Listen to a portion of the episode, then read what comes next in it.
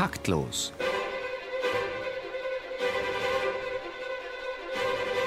Das Musikmagazin von BR Klassik und der neuen Musikzeitung.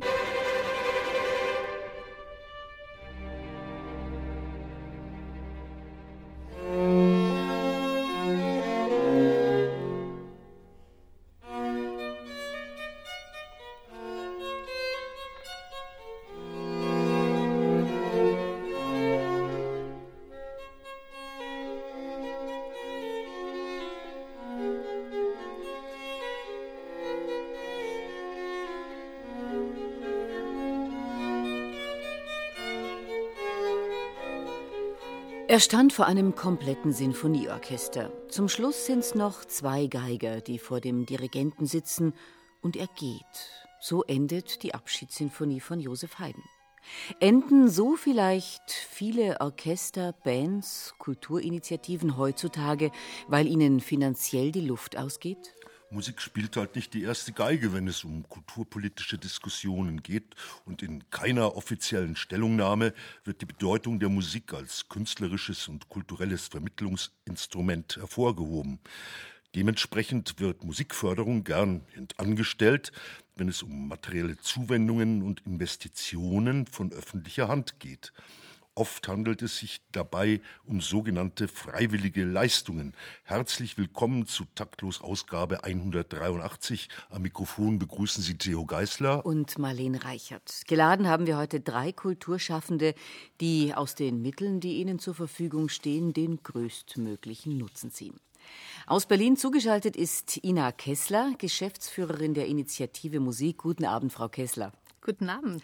Liebe Frau Kessler, stellen, uns, stellen Sie uns die Initiative doch bitte mal vor. Was machen Sie?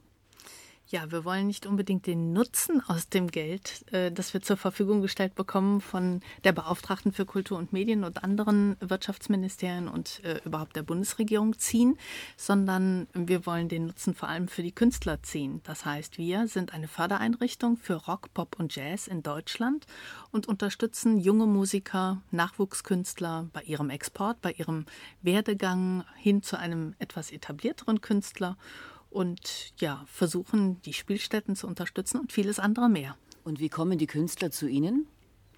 Hm, eigentlich per Antrag, um es einfach zu sagen. Das heißt, ähm, es ist so, dass wir Gelder weiterleiten und insofern können die Künstler einfach einen Online-Antrag stellen und wir haben eine Jury, die darüber entscheidet. Insofern, die kommen Gott sei Dank nicht mit ihrem Ghetto-Blaster zu uns ins Büro mhm, und also, überfrachten uns dann. Aber die schicken, die schicken Ihnen Demos sozusagen. Genau. Aha. Und das ist, das ist bundesweit. Das ist bundesweit richtig. Das heißt, da können aus allen Regionen in Deutschland die Künstler ihre Anträge einreichen und werden dann bewertet und können dann ähm, ja, Unterstützung bekommen zwischen 10.000 Euro und 30.000 Euro, um zum Beispiel eine neue CD zu produzieren, um Presse- und Öffentlichkeitsarbeit zu betreiben, Marketing zu machen oder auch auf Tour zu gehen. Das ist eine ganze Menge. Wie viele bewerben sich bei Ihnen denn da so?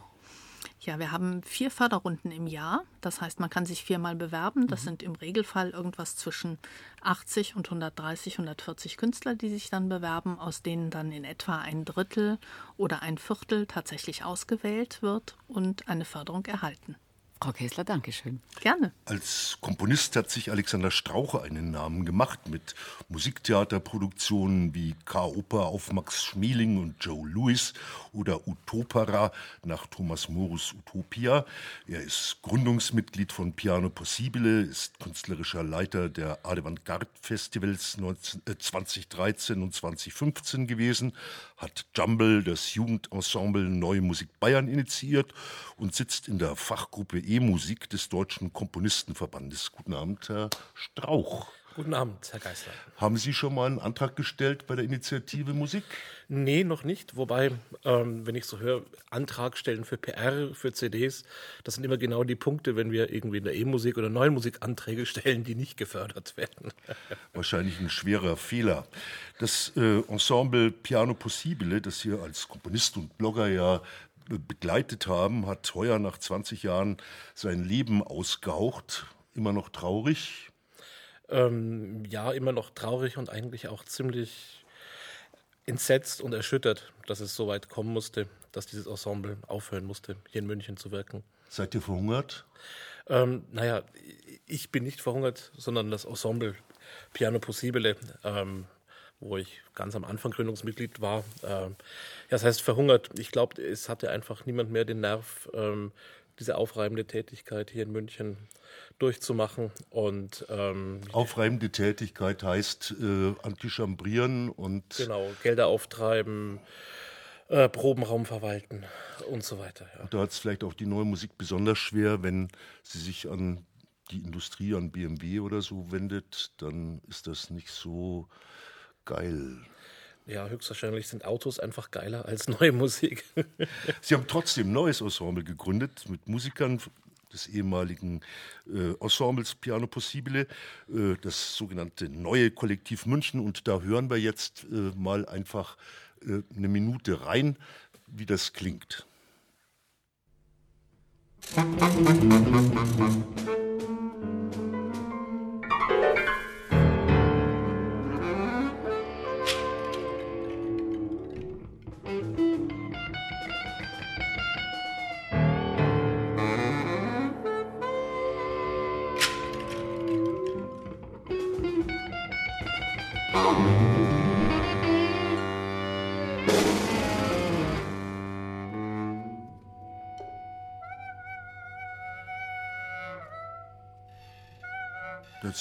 klingt doch schon ganz schön jazzig, äh, Frau Kessler. Finden Sie das förderungswürdig, so aufs erste Hinhören? Tja, ich würde jetzt persönlich einfach mal sagen, es groovt noch nicht so richtig. Dann müssen die eben noch üben. Ebenfalls aus Berlin zugeschaltet ist Moritz Puschke. Seit 2008 ist er Geschäftsführer des Deutschen Chorverbands e.V. und der Deutschen Chorverband Verlags- und Projektgesellschaft. Seit 2012 künstlerischer Geschäftsführer der Deutschen Chorjugend. Moritz Puschke sitzt aber nicht nur am Schreibtisch, wenn es um Chorarbeit geht. Er hat im Alsfelder Vokalensemble und im Bremer Domchor gesungen. Darüber hinaus ist er Gründungsmitglied und Keyboarder der Band The Fairies und er ist großer Beat Beatles-Fan und Dramaturg verschiedener Beatles-Themenabende. Einen schönen guten Abend, Herr Puschke. Einen schönen guten Abend nach München. Herr Puschke, singen Sie noch aktiv im Chor mit? Ähm, viel zu selten. Es gibt bei uns im Stadtteil so einen Ad-Hoc-Kammerchor und das versuche ich. Das Problem bei meinem Job ist, dass ich doch relativ unstetig bin und nicht seriös an Proben teilnehmen kann. Das ist aber ganz wichtig, so in der Chordisziplin. Und da leide ich gerade ein bisschen darunter und ähm, würde eigentlich gerne wieder, aber es ist ähm, im Moment nicht möglich. Worin liegt denn die besondere Stärke des Chorwesens für Sie? Oh, das in einem Satz zu beantworten, ist ähm, nicht ganz einfach. Zwei gehen auch. Zwei gehen auch. Äh, das Besondere am Singen ist, dass ähm, die Stimme im Körper ist, dass ich erstmal nichts weiter brauche als mich selber und mich zu trauen. Damit ist ganz viel möglich. Vom Singen im Kindergarten, in der Grundschule, also wirklich das elementare Musizieren ist etwas Besonderes und Singen, ja, berührt, glaube ich, die eigene Seele.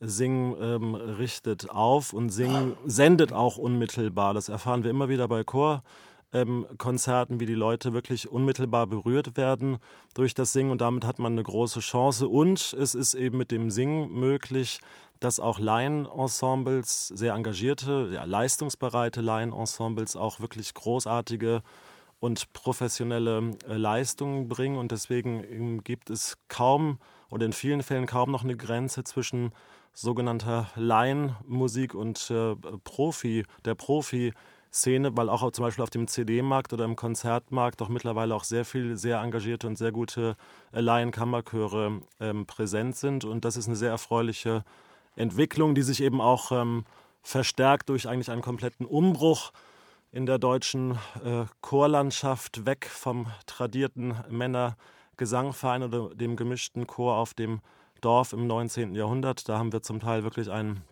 ein Wegsterben in diesen ländlichen und kleinstädtischen Milieus, aber in gleichem Maße bricht die Chorszene eben auch mhm. auf mit vielen neugierigen, tollen Chören, die ja sehr, sehr offen sind, sehr leidenschaftlich sind und auch ähm, sehr, sehr kreative Konzepte entwickeln. Also das Ganze wird vielfältiger. Sie haben jetzt gerade gesagt, also äh, man hat sein Instrument ja immer dabei. Das heißt, der Instrumentalunterricht fällt weg. Man braucht sich kein Instrument zu kaufen. Und dann stellt man sich das immer so ganz einfach vor. Einer stellt sich vor die Gruppe und die Leute singen dann los. Was muss da eigentlich gefördert werden? Ähm, dass der Instrumentalunterricht wegfällt oder wegfallen darf, würde ich so nicht unterschreiben. Nochmal zur elementaren Musikerziehung. Ich glaube in der Tat, das haben verschiedene Studien bewiesen, dass im Kindergarten und in der Grundschule das Singen und das Bewegen, dass das wirklich zur Musikalisierung, zur, zur gründlichen Musikalisierung gehört. Und das ist die Basis auch für jedwede Gründung von weiteren Ensembles, von Instrumental- unterrichten und so weiter. Und das ist etwas, was definitiv gestärkt werden muss, denn wenn wir eine musikalische Gesellschaft haben, die später Anträge stellt hier bei der Kollegin oder im Orchester spielt oder professionell singt oder Hip-Hop macht, dann müssen wir musikalisieren im Kindergarten und in der Grundschule. Da erreichen wir eben netto fast alle Kinder und wir erreichen auch die Netzwerke, sprich die Eltern. Und wir können das nur tun, wenn wir die Pädagogen entsprechend qualifizieren. Ich betone immer wieder den Kindergarten, der wird gerne in der bildungspolitischen ähm, Diskussion komplett vernachlässigt. Es gibt viele Programme mittlerweile für das Singen in der Schule, aber vorher sind die Kinder drei, vier Jahre im äh, Kindergarten und äh, die Erzieherinnen sind komplett ähm, überlastet mit Spracherwerb, mit Integration, mit vielen anderen Dingen und äh, wir müssen es hinbekommen, sind heftig dabei mit verschiedenen äh, Programmen und Ideen, dass ähm, das Singen eben auch in der Ausbildung der Erzieherinnen und Erzieher wieder eine entscheidende ähm, äh, Rolle spielt. Das ist das eine Gewerk und das zweite sind die Multiplikatoren, die, wie ich sie nenne, die Macherinnen und Macher der Chorszene, sprich die Chorleiter. Da haben wir ein heterogen, heterogenes Geflecht in Deutschland. Es gibt keine einheitliche Ausbildung, keine Konzeption. Wie werde ich eigentlich Chorleiter? Ich kann mich hier morgen hinstellen in Berlin, ohne jemals eine Stunde Chorleitungsunterricht gehabt zu haben und einen Chor gründen. Das halte ich nicht für gut. Ich glaube, da braucht es ein Regelwerk, da braucht es ein Curriculum. Und da sind wir zum Beispiel gerade dabei, mit Politik, mit den Kirchen, die ja dann ganz wesentlicher Faktor sind, äh, das auch für ganz Deutschland zu erarbeiten. Dankeschön. Unsere Live-Musikgäste sind keineswegs äh, unterfördert, im Gegenteil, äh, sie sind auch niemals überfordert, sondern sie wurden von ihren Eltern, von Lehrern äh, immer wieder nach vorn gebracht. Sie sind 17 beziehungsweise 18 Jahre alt. Seit fünf Jahren erspielt sich Kilian Scheuring mit seiner Tuba beim Bundeswettbewerb Jugend musiziert erste Plätze und Sonderpreise, genauso wie Lena Wiesner, die sowohl als Pianistin im Duo Tuba-Klavier antritt, wie auch Solo mit ihrer Trompete. Kilian sitzt beim Bayerischen Landesjugendorchester im Ensemble. Lena hat am Mainfrankentheater Würzburg den Korrepetitoren und Dirigenten über die Schulter geschaut.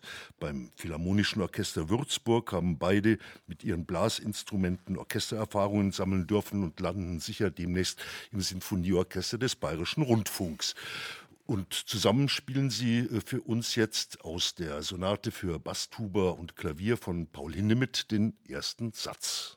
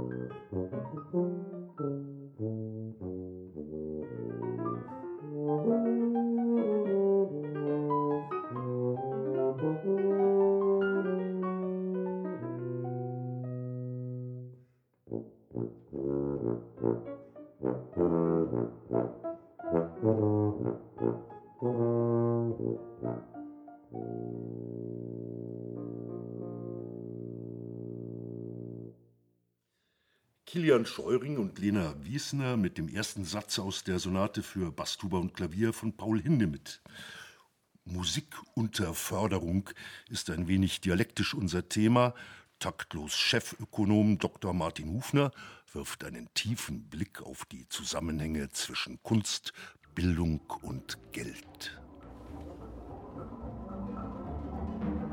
Eine Untersuchung der Hochschule für Handel Leipzig hat herausgefunden, dass jeder Euro, der von der Stadt Leipzig in den Betrieb des Gewandhauses gesteckt wird, auf Umwegen mit dem geradezu sagenhaften Faktor 2,5 zurückfließt. Ob jetzt über den Tourismus oder über Steuern oder auf anderem Wege, Investitionen in die Kultur rentieren sich definitiv. Direkt oder indirekt, das ist egal. Musikkultur ist ein Wachstumsmotor für die Ökonomie, wie das Beispiel des Leipziger Gewandhauses zeigt, und Lebenselixier für die Menschen allemal. Die Situation ist durchaus auf die restdeutsche Lage der Kultur übertragbar. Musik macht schlau, Musik macht Mut, Musik macht glücklich. Musik macht die Menschen einfach lebendig. Musik ist essentiell.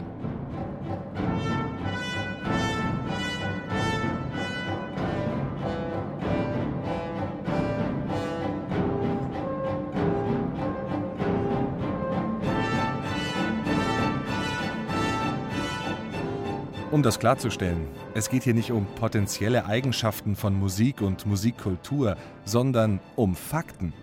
Jede Unterförderung von Kultur zeitigt folglich nur Nachteile. Ein Rückbau des Musikunterrichts in der Schule wirkt sich gesamtgesellschaftlich negativ aus. Derlei Folgen kann man leider im Moment unmittelbar wahrnehmen. Die Menschen werden unsicher, verlieren ihre Selbst- und Fremdachtung, Sie schüren mitunter Hass und produzieren eine Welt der Inhumanität.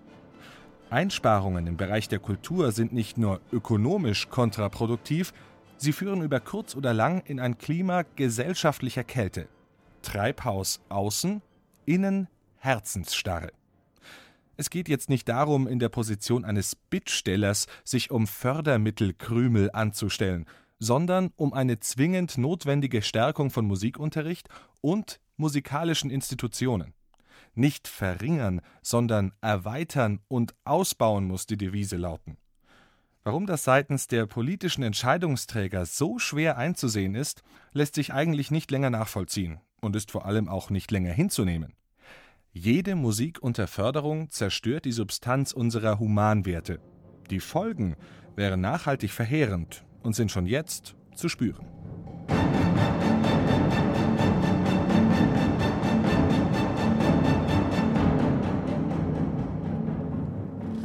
Taktlos auf BR Klassik. Heute geht es um Musikförderung bzw. Unterförderung. Und unsere Gäste sind die Geschäftsführerin der Initiative Musik Ina Kessler, der Kulturunternehmer und Musiker Moritz Puschke und der Komponist Alexander Strauch. Auf der einen Seite gibt es einen großen Zuspruch der Politik zu musikalischen Veranstaltungen. Grußworte von Ministern werden eingesammelt, die die Bedeutung der musikalischen Unternehmungen loben. Auf der anderen Seite finden sich dann die Veranstalter trotzdem als Bittsteller, die letztlich mit immer den gleichen Worten um Förderhilfen fast schon betteln. Wie sehr muss man sich ins Zeug legen, muss man schon fast schleimen, um an die Töpfe zu kommen, Herr Strauch, Herr Puschke? Also darf ich anfangen? Schleim ja.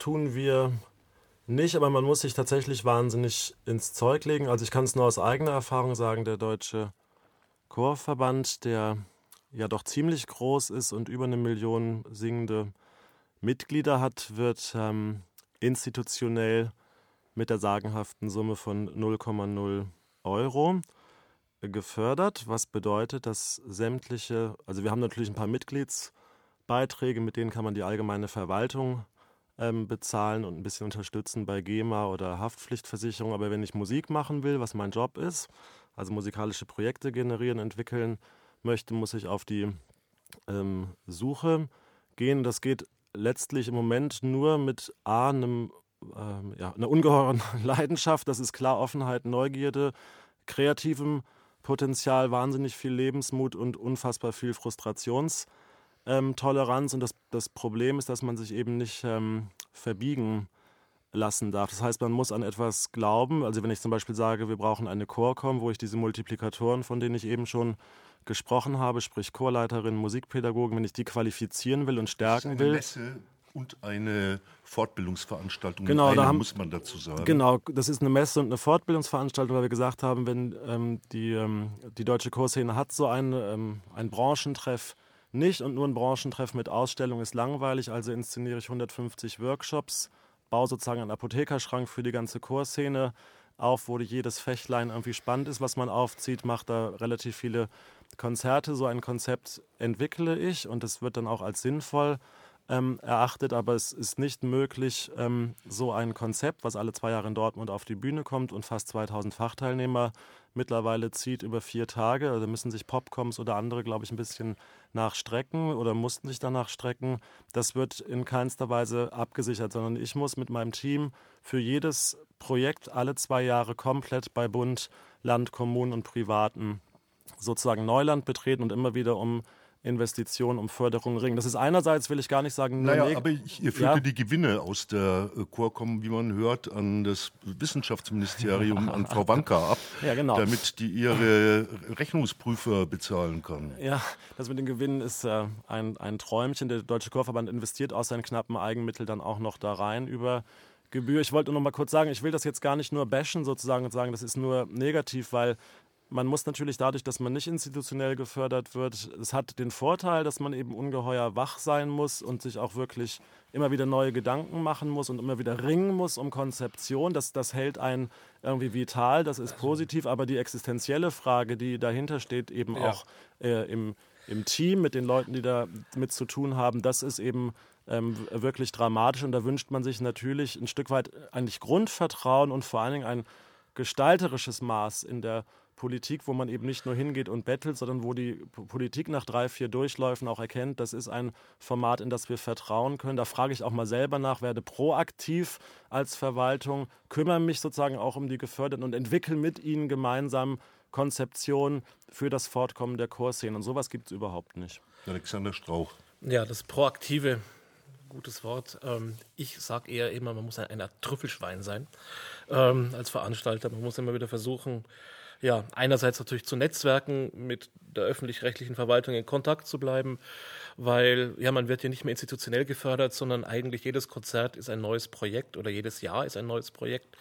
Ähm, man muss im Gespräch bleiben, man muss mit Stiftungen immer wieder Kontakt aufnehmen, was zurzeit wirklich sehr, sehr notwendig eigentlich ist, weil die Stiftungen könnten eigentlich immer dann einspringen, wenn die öffentlich-rechtliche Hand, äh, gerade hier in München, die Kommune mal nicht so viel Mittel locker machen kann. Problem ist nur, wenn Sie heute einen Antrag bei einer Stiftung stellen, zum Beispiel über sagen wir mal über 5000 Euro, dann kriegen Sie heute 1500 Euro. Vor vier Jahren haben Sie vielleicht noch 3,5 oder 4000 Euro gekriegt, weil, wie soll ich sagen, uns geht es wirtschaftlich wunderbar, wie man so schön sagt. Aber den Stiftungen geht es natürlich nicht so gut aufgrund der geringen Zinsen, der geringen ähm, Tantiemen, die dadurch fließen. Und ja, das heißt also im Prinzip, man muss entweder versuchen, von der öffentlichen Hand mehr Geld zu kriegen, was aber sehr schwierig ist. Das heißt, man muss eigentlich immer neue Projekte kreieren und kann eigentlich ein richtig schönes nicht einfach mal leben lassen, sondern ähm, sie machen ein Konzert und müssen gleich noch ein neues Konzert mit einem ganz anderen Konzept machen.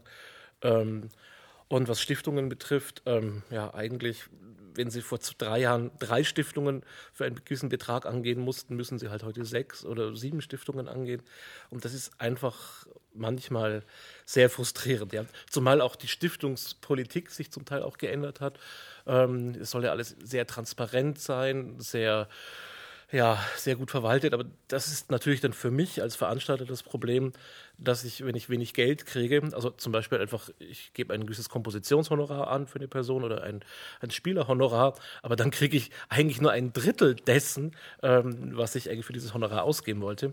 Ähm, das heißt, ja, wie wollen Sie das dann wieder hinkriegen? Weil die Stiftung beschwert sich dann wieder, wenn Sie dann offenbaren, ich kann jetzt aber nur ein Drittel des Honorars zahlen. Ja, da muss man Kredit aufnehmen. Ich meine, den armen Banken geht es ja auch sau schlecht. Die müssen wir mit aller Kraft äh, unterstützen. Und äh, ich denke mir, wenn Sie 15 Prozent Zinsen zahlen, dann finden Sie vielleicht eine Bank, die äh, Ihnen da aushilft. Naja, dann kommen meistens halt so lustige Bemerkungen wie, na dann probiert doch mal Crowdfunding. Habt ihr auch noch nie gemacht. Ja. ja, ähm, schöne Ideen.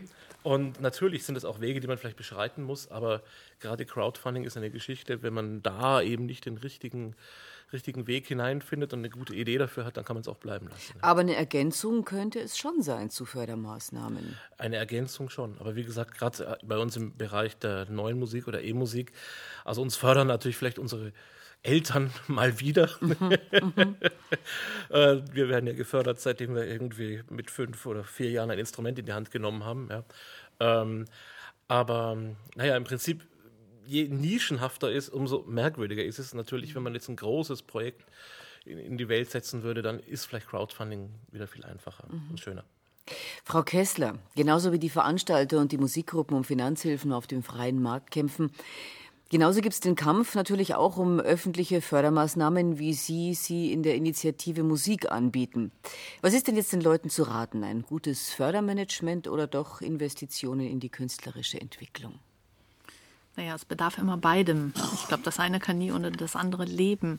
Auf der einen Seite, das künstlerische Konzept ist das Erste, was immer überzeugen muss. Ähm, da kann auch eine noch so gutes, äh, ein noch so gutes Management oder eine noch so gute Finanzspritze der Oma nicht helfen, wenn das Konzept nicht stimmt. Das heißt, wenn der Sänger nicht überzeugt oder die Band einfach ähm, keinen Blumentopf gewinnen kann mit der Musik, die sie anbietet, äh, dann werden sie es immer schwer haben. Dann werden sie es auch bei uns bei der Förderung schwer haben. Insofern ist es durchaus wichtig, dass ähm, sie nicht nur ihr Handwerk beherrschen und da einfach ein Stück äh, vielen anderen voraus sind, sondern dass sie auf der zweiten Seite auch trotzdem äh, ein wichtiges Auge oder Augenmerk darauf lenken, wie kann ich mich denn kofinanzieren? Das heißt, welche anderen Töpfe kann ich noch angraben oder welches Management ähm, oder welches Label mag mich unterstützen? Und ähm, gerade im Bereich Rockpop und Jazzmusik, also vor allem Rockpop, ist durchaus das Thema Crowdfunding ein ähm, virulentes Thema und ein tatsächlich existierendes Thema. Und nach wie vor glaube ich, ähm, wir sollten alle mal äh, eher auch in andere Richtungen gucken, wo man noch Kofinanzierungen herbekommen kann.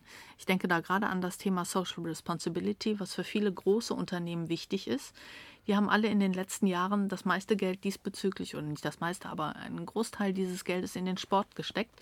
Nichts gegen den Sport, aber ich finde, in die Musik ähm, zu gehen und hier vor Ort zum Beispiel in solche Kindergärten zu investieren oder auch neue äh, Nachwuchskräfte ähm, zu kofinanzieren, das wäre durchaus mal eine Aktivität wert. Ich finde das, ich will das auch unterstützen, ob es jetzt Social Responsibility ist oder auch, ähm, auch Sachleistung, das wollte ich eben auch sagen. Also ich glaube, es ist, es ist wichtig, dass die Formate überdacht werden, dass die Entwicklung überdacht werden, dass man ungeheuer kreativ bleibt, auch neue Märkte, neue Partner erschließt, aber es muss trotzdem irgendeine so Art Glaubensbekenntnis, so eine Art Grundvertrauen ähm, auch der Förder der öffentlichen Hand geben. Ich bin nicht für Vollfinanzierung. Ich bin noch nicht dafür, dass man die Konzepte der 70er Jahre jetzt ewig alle zwei Jahre wiederholt und alles regelt ähm, der Staat. Das kann keine Lösung sein. Das betoniert eben auch Entwicklung, aber ich glaube, es ist, wie man so schön sagt, ein Branchenmix, der vonnöten ist. Nur wenn ich effektiv sein will, also eine gute künstlerische Kreation machen will, wenn ich ein witziges, cooles Crowdfunding machen will, wenn ich neue Partner suchen will, geht das nur auf der Plattform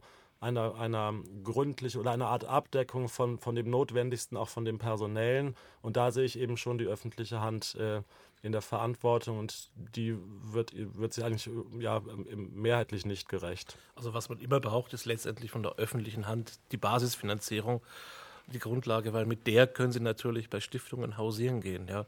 Also sprich, wenn eine Stiftung dann sagt, ähm, wir fördern 10 Prozent, naja, dann müssen Sie ja die anderen 90 Prozent erstmal aufgetrieben haben oder halt sprich für die Infrastruktur eines Festivals zum Beispiel halt einfach 50 Prozent von der öffentlichen Hand versuchen zu bekommen.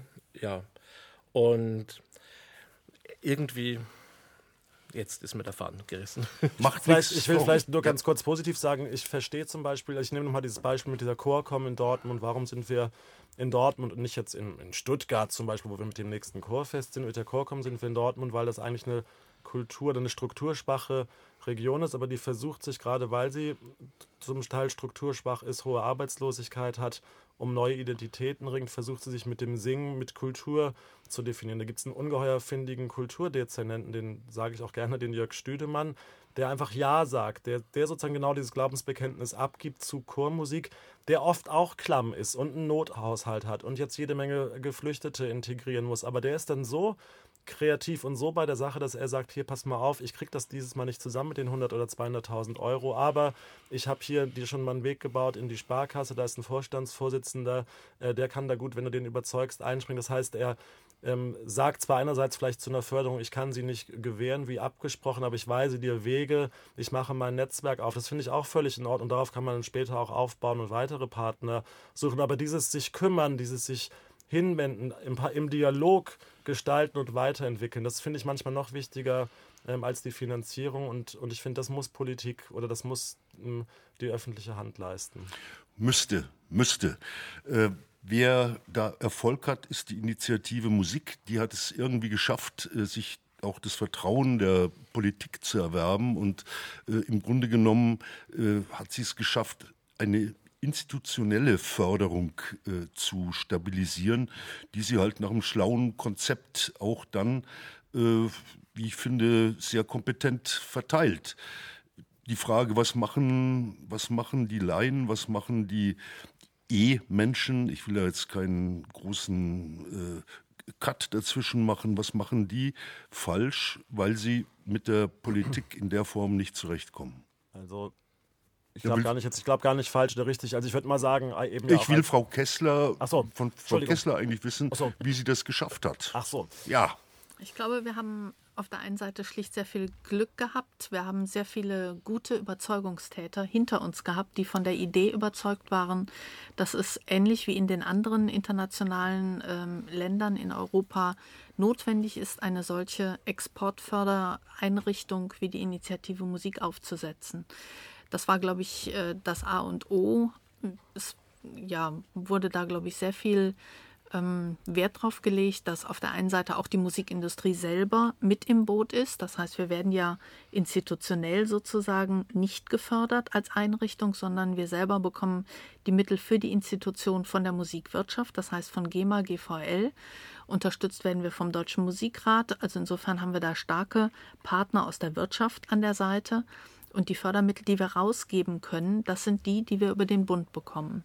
Und das ist, glaube ich, ähm, sehr stark den einzelnen Personen zu verdanken, die hinter dem Konzept standen, den einzelnen Politikern zu verdanken, die ähm, von Anfang an daran geglaubt haben und gesehen haben, wir müssen etwas für den Nachwuchs tun und wir bieten eine solche Plattform mit einem neuen Instrument, nämlich mit dieser Initiative Musik.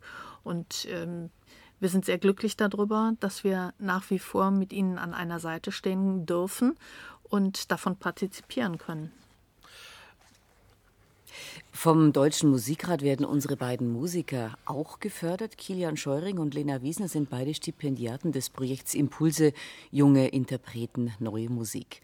Und die beiden spielen nun wieder aus der Sonate für Bass, Tuba und Klavier von Paul Hindemith, und zwar den zweiten Satz. Den zweiten Satz. Und danach Nachrichten aus der Welt der Baren, der Schönen und der Gutmenschen mit Berenike Beschle.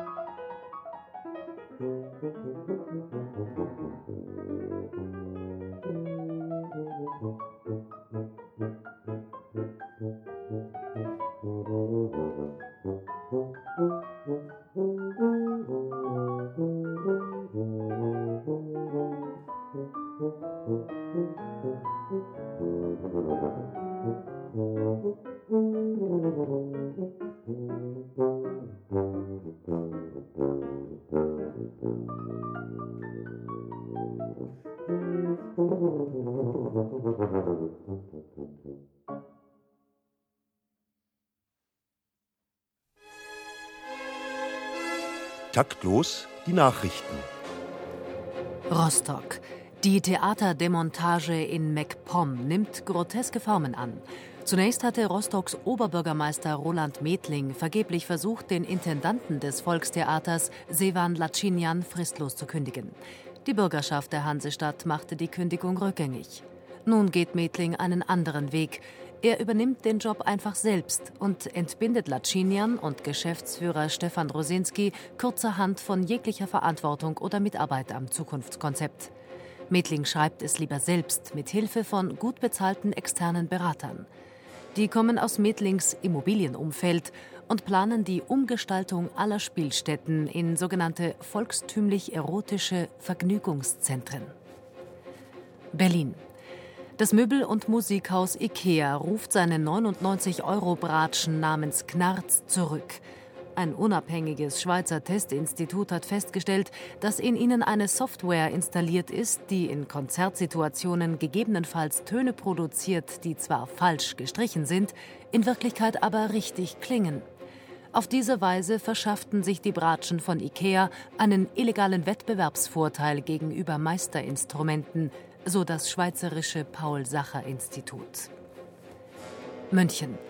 Aus für die Stadel-Show, die Nachfolgesendung des Musikantenstadels. Und das schon nach einer einzigen Sendung.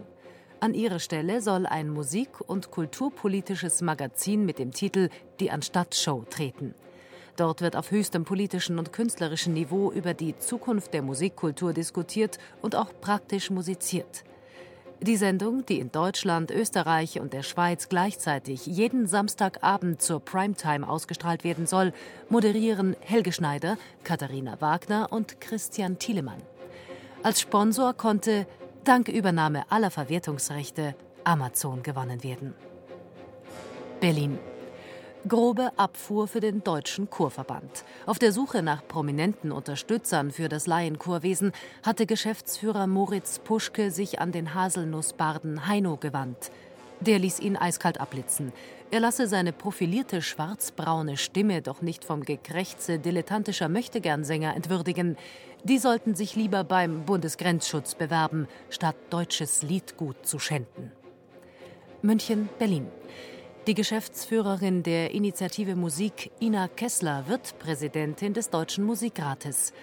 Dies sei weniger dem emanzipatorischen Angela Merkel-Effekt geschuldet, so selbstkritisch ihr Vorgänger Martin Maria Krüger, als der Tatsache, dass nur Frauenpower der bislang dünnstimmigen Lobby des Musiklebens angemessenen gesellschaftlichen Einfluss verschaffen könne. Musikförderung bzw. Unterförderung ist heute unser taktlos Thema. Und wir unterhalten uns darüber mit der Geschäftsführerin der Initiative Musik Ina Kessler, dem Kulturunternehmer und Musiker Moritz Puschke und dem Komponisten Alexander Strauch. Der Autor und Kulturkritiker Alfred Anders hat einmal formuliert in den 50er Jahren, Kultur ist heute als Gegenstand staatlicher Verwaltung und Erzeugnis der nach ihr benannten Industrien das Antikünstlerische schlechthin. Heißt das nicht im Endeffekt, dass Kunst ihr Zuhause und ihren Wert nur aus sich selbst schöpfen kann und muss, will sie sich als freie Kunst behaupten? Wie schizophren agiert da die neue Musikszene, die sich gern als frei versteht, als Hort künstlerischer Autonomie, aber dann eben doch an am Tropf, am Tropf der Finanzierung hängt. Wo ist da die moralische Schwelle, die man nicht übertreten möchte, Herr Strauch? Ja, also man hängt natürlich am Tropf im Sinne von dieser öffentlichen kommunalen Förderung meistens. Ähm, Frau Kessler hat vor was Interessantes gesagt, ähm, was die E-Musik vielleicht und die neue Musikszene in den letzten Jahren verpasst hat. ähm, war, sich um Bundesmittel zu kümmern. Und wir wissen ja alle irgendwie, seitdem die Große Koalition regiert, wird versprochen, der sogenannte Fonds Neue Musik, ähm, der jetzt für vielleicht 2016 irgendwie doch realere Gestalt annehmen soll. Das wird nicht das Allheilmittel sein, ähm, aber es ist schon interessant, ähm, dass sich da irgendwas Neues bildet. Also im Komponistenverband, wie auch mit dem Musikrat zusammen, sind wir da dran. Ähm, spannend wird natürlich nur sein, ähm, wer da alles was möchte. Also bevor das dann äh, jetzt von der Großen Koalition umgesetzt worden ist und jetzt auch in neuen Haushaltsplan drin stand, gab es ja mal Ideen von den Grünen zum Beispiel, damit äh, das SWR-Orchester in Baden-Baden-Freiburg zu retten. Ähm, also viele Ansprüche oder die Musikvermittlung zu stärken. Wir Komponisten sagen natürlich, ja, man möge uns Komponisten damit stärken. Ähm, man fängt, glaube ich, jetzt mit zwei Millionen Euro dort an, so ein bisschen. Einer. Eine Million, genau. Und genau, unsere Forderung war eigentlich gleich zwei Millionen. Ähm, eigentlich müssten es vier Millionen sein, um all diese Ansprüche in Ansätzen vielleicht irgendwie zu fördern. Ähm, sprich, das Problem ist eigentlich nicht, dass wir äh, von wegen Popularmusik oder neue Musik äh, Probleme haben, sondern das Problem ist, dass ähm, wenn was Neues gefördert wird, es wird nicht mehr Geld zur Verfügung gestellt, sondern es werden einfach Haushalte immer nur umgeschichtet, die sowieso reduziert werden. Und eigentlich muss einfach generell für Kultur mehr Geld ausgegeben werden. Frau Kessler, sind Sie da in einer etwas besseren, weil stabileren und überschaubareren Situation? Ich will nicht unbedingt sagen, in einer besseren Situation. Ähm, mehr wünscht sich immer jeder. Das ist relativ einfach, äh, so eine Forderung aufzustellen. Aber ich glaube, ähm, man muss sich schlicht mal irgendwann auf einen Punkt einigen und dann sagen, das ist das, was wir wollen. Je mehr an einem Topf zerren, desto weniger kommt dabei heraus. Also insofern glaube ich, ähm, haben wir sehr viel Glück gehabt, dass wir mit den Programmen, die wir aufgesetzt haben, uns relativ schnell klar einigen konnten. Wir konnten sagen, was wir mit unserem Geld machen wollten, nämlich die Künstler- und Infrastruktur aufbauen mit 1,5 Millionen, mit denen wir ähm, vor acht Jahren gestartet haben. Wir haben inzwischen über 1600 Projekte gefördert. Das ist eine Riesenliste von unendlich vielen Künstlern und Projekten, die realisiert werden konnten. Das kann man nachlesen, das kann man sehen, das ist transparent, das ist verständlich und es sagt an bestimmten Punkten eben auch, nein, das wollen wir nicht. Ich glaube, das ist ein großer Vorteil, ähm, ja, mit dem wir äh, in die Runde gehen konnten. Ähm, wir bringen die Dinge auf einen Punkt und sagen, das wollen wir. Genauso wie wir die Spielstättenförderung äh, realisieren wollten und da äh, inzwischen mit der dritten Runde die Möglichkeit hatten, wieder 60 Clubs in Deutschland auszuzeichnen, um ihnen da ein Stück weit entgegenzukommen. Ähm, denn, sie, denn alle Clubbetreiber in Deutschland haben große finanzielle Schwierigkeiten und ähm, stehen vor großen Herausforderungen von Änderungen ähm, technischen, technischer Natur bis hin äh, zu der Tatsache, dass sie natürlich gerne gute Kunst zeigen wollen und äh, den entsprechenden Künstlern auch eine entsprechende Gage zahlen wollen. Also äh, auch da, ähm, glaube ich, braucht man viel, aber man muss es auf den Punkt bringen. Und ich glaube, äh, das ist uns mit den drei Förderprogrammen, die wir haben, sehr klar gelungen. Wobei es, ist, es ist nicht nur auf den Punkt bringen, es ist natürlich trotzdem auch, wie Sie sagten, einfach der, der Wille der Politik. Wenn Sie hier in München schauen zum Beispiel, wir reden alle über einen Konzertsaal und vielleicht kreist jetzt der Berg und wir werden viel Geld dafür ausgeben. Ähm, alle freuen sich. Was bisher gar nicht dabei ist, zum Beispiel wirklich die zeitgenössische Musik oder allein auch so ein Gedanke, lassen wir mal die zeitgenössische Musik weg, einfach auch einen Saal da dort auch einzubauen, der zum Beispiel so multifunktional wirklich ist, wie der Saal des Irrkamps in Paris, wovon zum Beispiel jetzt die Pariser Philharmonie auch gezehrt hat, ein Saal, der quasi wie ein, eine Bühne eigentlich verschiebbar ist. Ja. Ähm, das andere Problem ist, wir haben hier in München, jetzt wie in Hamburg, ja auch eine Art Kreativquartier, was in den Staat kommen soll. Da haben wir versucht, ähm, vom Tonkünstlerverband aus, auch vom Komponistenverband, von der Münchner Gesellschaft für neue Musik dafür zu sorgen, dass wir vielleicht auch infrastrukturell dort irgendwie uns beteiligen können. Büros kriegen Studios. Ähm, der Wille der Politik ist immer groß in Bezug auf das Kreativquartier. Sie wollen gestalten, aber wir haben eigentlich eine, als Musik eine nasse Abfuhr gekriegt. Ähm, wir haben dort nichts zu suchen. Nun ist ja der Deutsche Komponistenverband, glaubt man, seinem Präsidenten N.J. Schneider äh, ein äh, mausarmer äh, kleiner Club, der überhaupt nicht in der Lage ist, irgendwas außer einer kleinen Verbandszeitschrift auf die Beine zu stellen, heißt das nicht im Grunde genommen, dass die Komponisten, die in diesem Verband sind, ein bisschen egoistisch, egozentrisch sind, zu wenig politischen Einfluss dann auch äh, üben und äh, bedeutet das nicht auch, dass eigentlich die GEMA äh, eine äh, gewisse Verpflichtung hätte. Sie hat ja so eine Art Sozialetat, der übrigens auf europäischer Ebene äh, umstritten ist, äh, diesen äh, Etat als äh, künstlerischen Förderetat zu erhöhen und auszuschütten. Was sagen die äh, Komponisten? Ich glaube sogar Moritz Puschke hat schon mal einen Beatles-Song modifiziert. was sagen die dazu? Ja, also im Prinzip das Problem der GEMA ist ja auch der Stiftung das gleiche Problem, wie alle Stiftungen haben. Ähm, wir haben ja zum Beispiel auch das zeitgenössische Konzert des Musikrats, was ja von Bundeskulturstiftung wie GEMA-Stiftung gegenseitig sozusagen finanziert paritätisch. Problem ist, dass die GEMA-Stiftung sich da auch immer mehr zurückzieht. Ähm, da müssten wir natürlich eigentlich mehr machen, nur ähm, wir kämpfen ja sozusagen als E-Musiker manchmal direkt um unsere Anteile in der GEMA der E-Musik, die ja von Werbekomponisten irgendwie aufgezehrt werden wollen oder solchen Sachen. Ähm, also man einigt sich dann immer wieder noch, Gott sei Dank noch funktioniert dieses System. Aber das Problem vielleicht, warum sind wir so egozentrisch? Na klar, also Komponist ist natürlich das egomanischste, was es geben kann. Mein Schreibtisch, mein Studio, mein Klavier, mein Stift, mein Stück. Ja.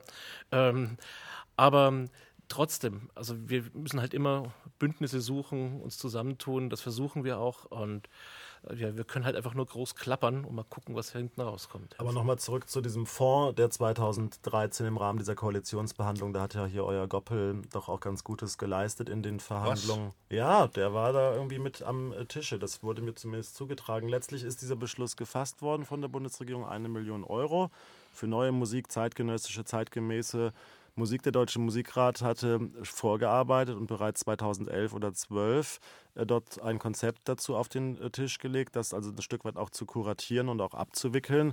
Da bin ich wieder bei diesem Thema Grundvertrauen. Wer ist der Deutsche Musikrat? Das ist die Versammlung der Musikschaffenden in Deutschland. Der hat all diese verschiedenen Interessengruppen drin. Der muss auch ausgleichend wirken.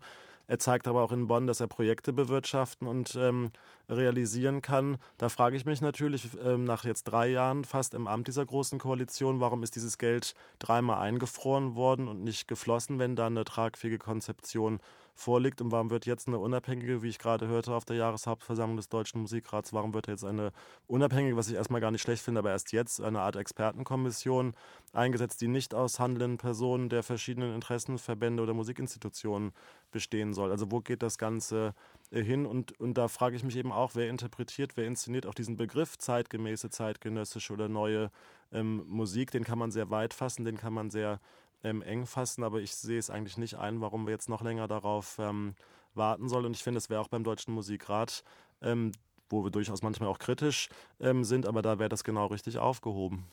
Naja, sagen wir so, wir vom Komponistenverband von wegen Konzepte zusammenschreiben, einreichen. Äh, wir haben es 2010 schon gemacht. Ja.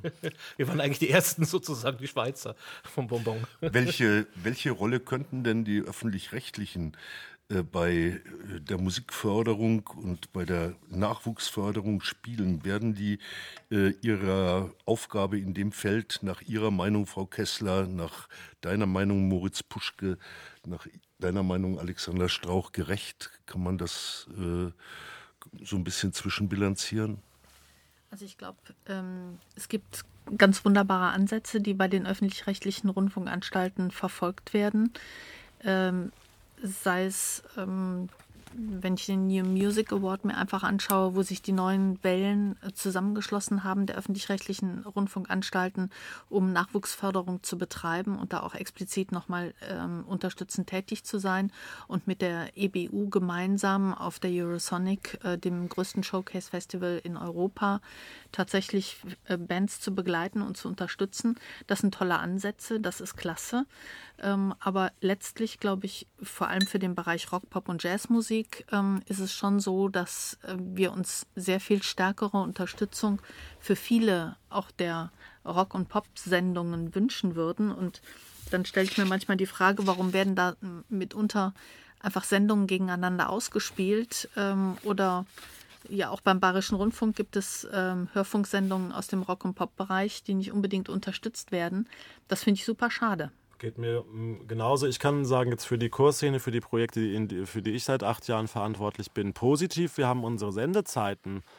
Ich, ich will gar nicht, also nicht rumprallen, ich würde sagen, verzehn- oder verzwanzigfacht in den öffentlich-rechtlichen Rundfunkanstalten in den letzten Jahren. Das ist ganz großartig. Das heißt, es wird mitgeschnitten, es wird von unseren Plattformen, von unseren Kongressen, Festivals ordentlich gesendet. Aber ähnlich wie vorhin bei der Politik, die gemeinsame Entwicklung, der Diskurs, kritisch konstruktiv, was machst du da eigentlich, Puschke, auf der Chorcom? Mich interessiert das eine oder andere auch. Habe ich eine Möglichkeit, mit dir zusammen das Programm zu gestalten, weiterzugehen, nachzuarbeiten?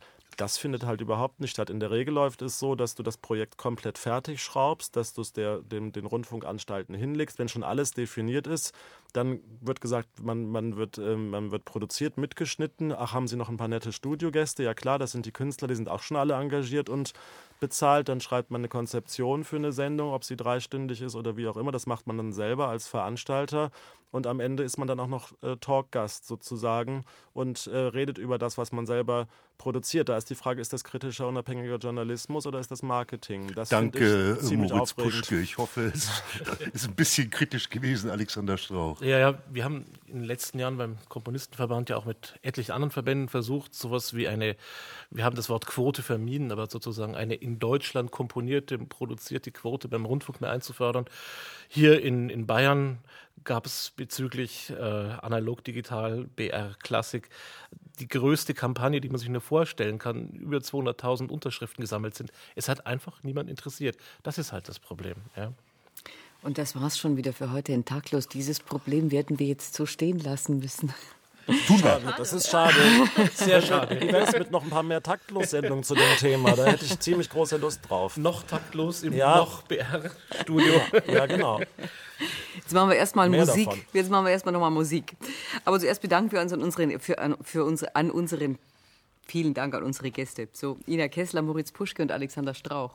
Wir ja, haben zu danken. Wir haben zu danken. Auch Dank ans, Vielen Dank. Dank ans Team, technische Realisation Michael Krogmann, Christian Schimmöller, Regie Christoph C. Stechbart und Redaktion Alexandra Maria Dielitz. Nachhören oder als Podcast downloaden können Sie die Sendung wie immer unter nmz.de taktlos. Da finden Sie auch inzwischen allerhand Interessantes aus den vorhergegangenen Sendungen und natürlich im Podcast-Service von BR Classic. Und äh, da gibt's demnächst auch noch Informationen zu unserer Dezember-Sendung. Da geht es darum, dass Kulturpolitik äh, im Grunde genommen nur noch erste Lage Bratsche spielt, weil die entsprechenden Menschen äh, Juristen beziehungsweise Wirtschaftsmenschen sind. Bis dann, alles Gute. Am Mikrofon verabschieden sich Marlene Reichert und Theo Geisler. Und zum musikalischen Finale hören wir jetzt nochmal Kilian Scheuring und Lena Wiesner mit dem dritten Satz der Sonate für Bastuba und Klavier von Paul Hindemith. Musik